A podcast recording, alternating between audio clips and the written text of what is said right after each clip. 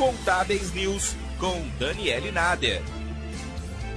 A Receita Federal anunciou no início de julho o lançamento da plataforma de administração tributária digital. A ideia é criar um padrão nacional da nota fiscal de serviço eletrônica. Para falar sobre o assunto e explicar como a ferramenta deve funcionar, convidamos Caio Batini, que é professor de Direito Tributário. Afinal, qual é a proposta dessa plataforma? Seja bem-vindo, professor. Tudo bem, Dani? É, a ideia já é um pleito que ele é antigo, ele pode ter saído agora, mas já vem de uma situação de um protocolo de, de cooperação entre entidades, entre a própria Secretaria da Receita Federal, entre a Associação Brasileira de Secretarias de Finanças das capitais, com a finalidade de simplificação do atendimento de exigências das obrigações administrativas em que diz respeito à prestação de serviços. E por que isso? Você pensa que nós temos 5.570 municípios espalhados em todo o território nacional. E desses 5.570 municípios, cada municipalidade tem uma forma de administração de seus tributos. Então você pega aí desde grandes capitais até municipalidades bem pequenas e que devem então gerir aí as suas receitas e com isso a necessidade de se padronizar a forma de emissão de uma nota primeiro para facilitar o próprio controle da própria administração tributária dos municípios e consequentemente também facilitar a vida do próprio contribuinte prestador de serviço. Porque você imagina que tem empresas que têm aí suas filiais determinadas outras sedes em várias municipalidades e cada qual exigindo uma obrigação administrativa diferente. Então, até mesmo como um diferencial do próprio custo em si, né, porque esse custo que se tem de toda essa operação, ela acaba sendo repassada assim no preço, a ideia foi justamente trazer esse tipo de padronização, essa simplificação no atendimento de exigências administrativas.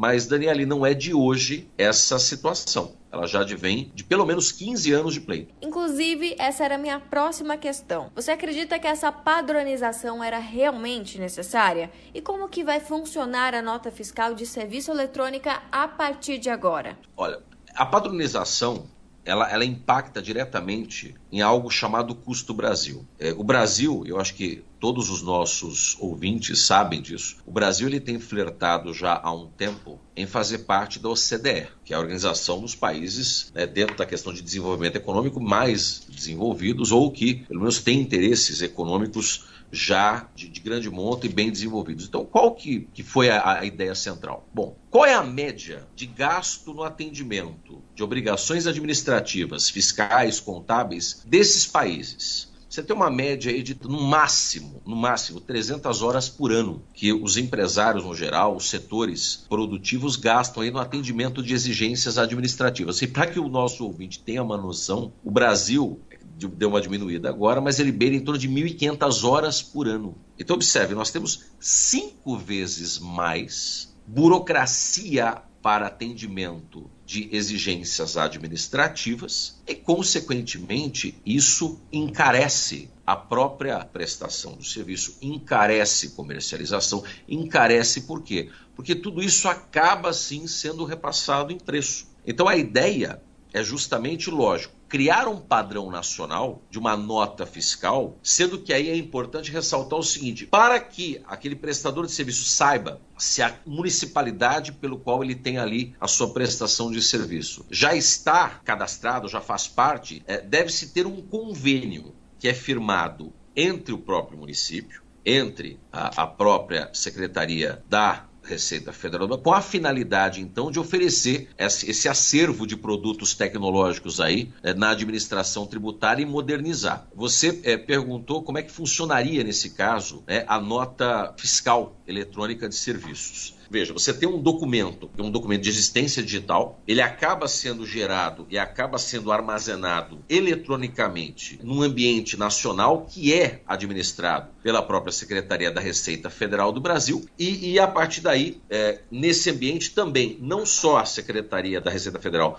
como também as próprias prefeituras ou outras entidades que sejam conveniadas, têm esse acesso com a finalidade de fazer o quê? Documentar a operação de prestação de serviço. Né? Essa padronização é óbvio que ela melhora principalmente a qualidade de informação. Você vai racionalizar custo, você vai gerar maior eficácia, você vai aumentar a competitividade de empresas brasileiras nessa racionalização de obrigação acessória, que é aquilo que eu disse há pouco da questão do custo Brasil, e principalmente você acaba dispensando tanto a emissão quanto a guarda de documento em papel. Então essa geração da nota fiscal eletrônica, ela vai acabar sendo feita automaticamente por meio dessa plataforma informatizada que é disponibilizada para o contribuinte. Só que para que essa geração dessa nota seja efetuada, é, esses dados que compõem essa, essa nota, é, eles vão ser processados, eles vão ser validados para que se gere um documento. Então, o que é que o contribuinte, né, o prestador de serviço, tem que ficar de olho? A responsabilidade pelo cumprimento da obrigação acessória da emissão da nota fiscal eletrônica de serviços e o correto né, fornecimento dos dados à Secretaria da Receita Federal do Brasil, em consonância com as secretarias de finanças dos, dos municípios, é do contribuinte.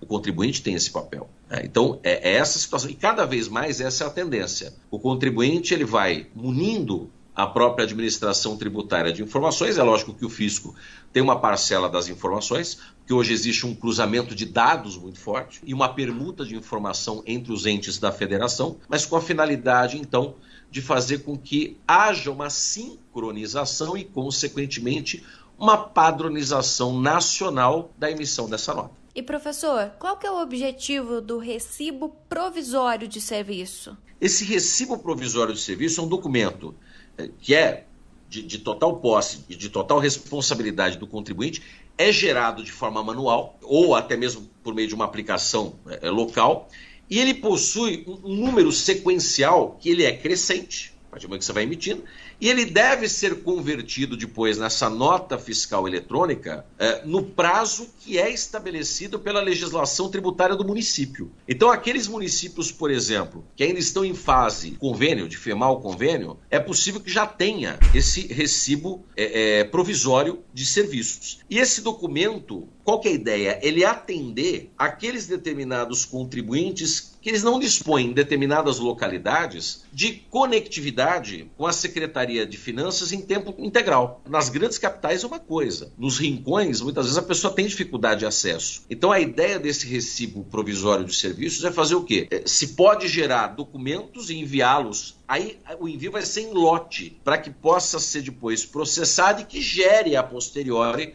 essas notas fiscais eletrônicas eh, do próprio município. Essa foi a participação do professor Caio Bartini, que é especialista em direito tributário. Muito obrigada pela sua participação, professor. Eu que agradeço a você, Daniela, e aos demais ouvintes aí do Portal Contábeis. O Contábeis News de hoje vai ficando por aqui, mas se essas informações contribuíram para você, não esqueça de compartilhar esse podcast. Até mais! Acompanhe mais notícias em contábeis.com.br.